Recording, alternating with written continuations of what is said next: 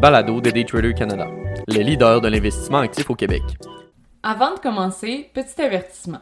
Le contenu de ce balado, les données financières et économiques, incluant les codes boursières ainsi que toute analyse et interprétation de celles-ci, sont fournis à titre d'information seulement.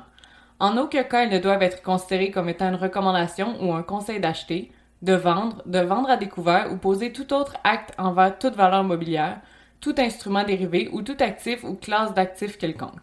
Bonne écoute! Quand les grands écrans s'inclinent au profit des petits écrans.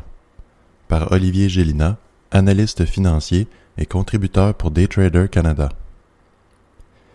L'industrie du cinéma a encaissé plusieurs coups depuis le début de la pandémie. Fermeture, restrictions, mesures sanitaires, mais surtout changement d'habitude. Alors que les sorties au cinéma prenaient couramment part aux sorties usuelles, l'habitude semble s'être perdue suite à deux ans de canapé à dévorer les séries et films, tous disponibles au bout de nos doigts.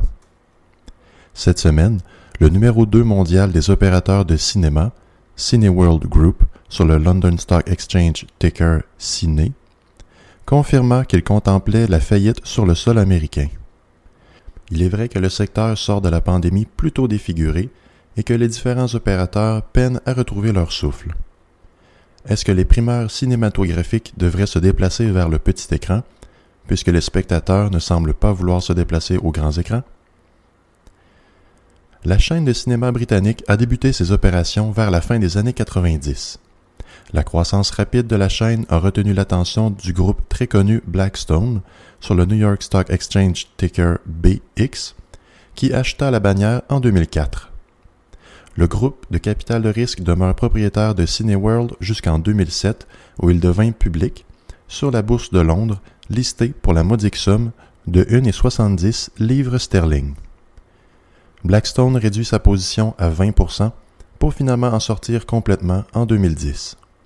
Une série d'acquisitions suivra entre les années 2012 et 2019, période où le groupe acquéra Cinema City International en Pologne Regal Entertainment aux États-Unis et annonçait son intention d'acheter Cineplex sur le Toronto Stock Exchange, ticker CGX, en sol canadien.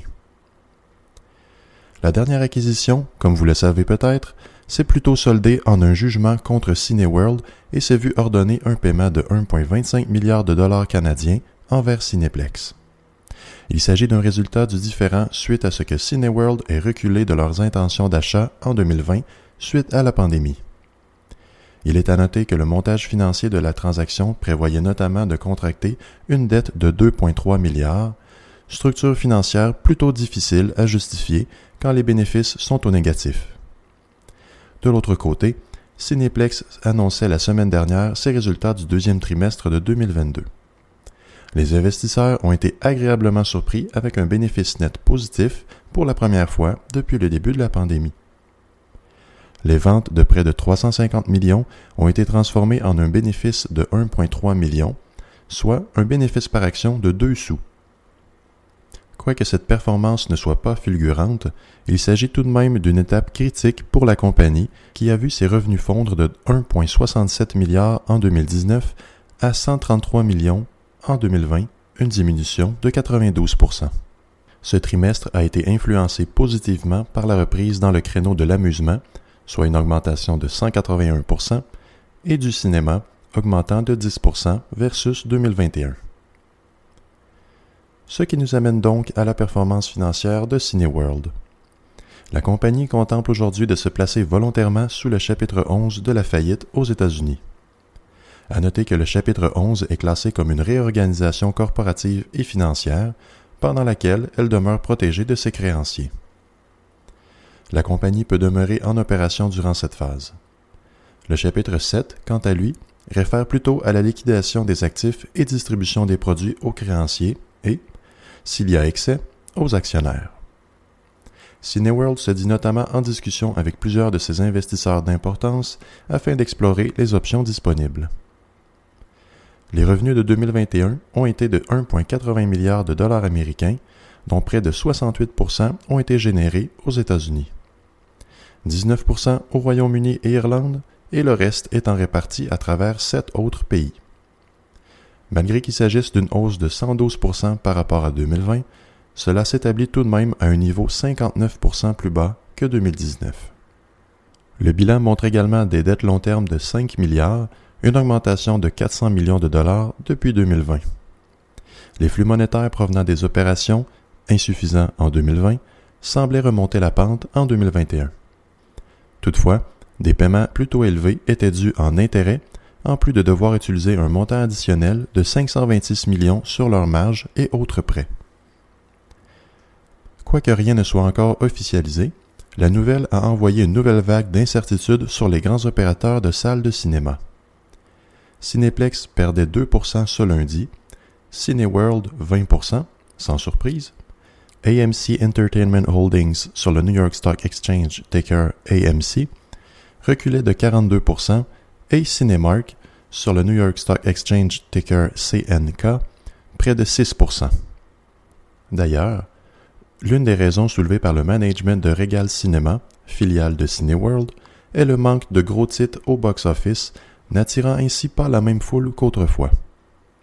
Les questions se posent ainsi à savoir si l'industrie ne se dirigerait pas plutôt vers un changement précipité vers la manière dont les nouveautés sont consommées par les cinéphiles. Les consommateurs ont eu amplement de temps pour s'acclimater à leurs divers services de contenu en ligne.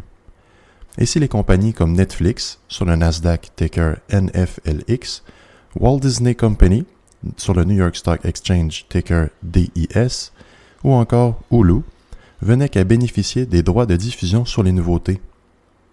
Évidemment, le visionnement demanderait un paiement ponctuel supplémentaire, tout comme les locations de films digitaux sur d'autres plateformes. Cette avenue rendrait virtuellement inutiles les cinémas tels que nous les connaissons aujourd'hui, en laissant intact le désir de plusieurs de rester dans le confort de leur foyer. Ce ne sont que des hypothèses farfelues pour le moment.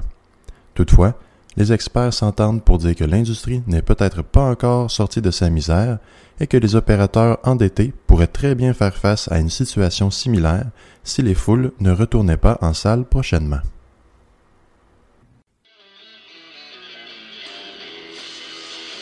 C'était le balado de Daytrader Canada. Pour plus d'informations sur nos programmes de formation et d'accompagnement, veuillez visiter daytradercanada.com.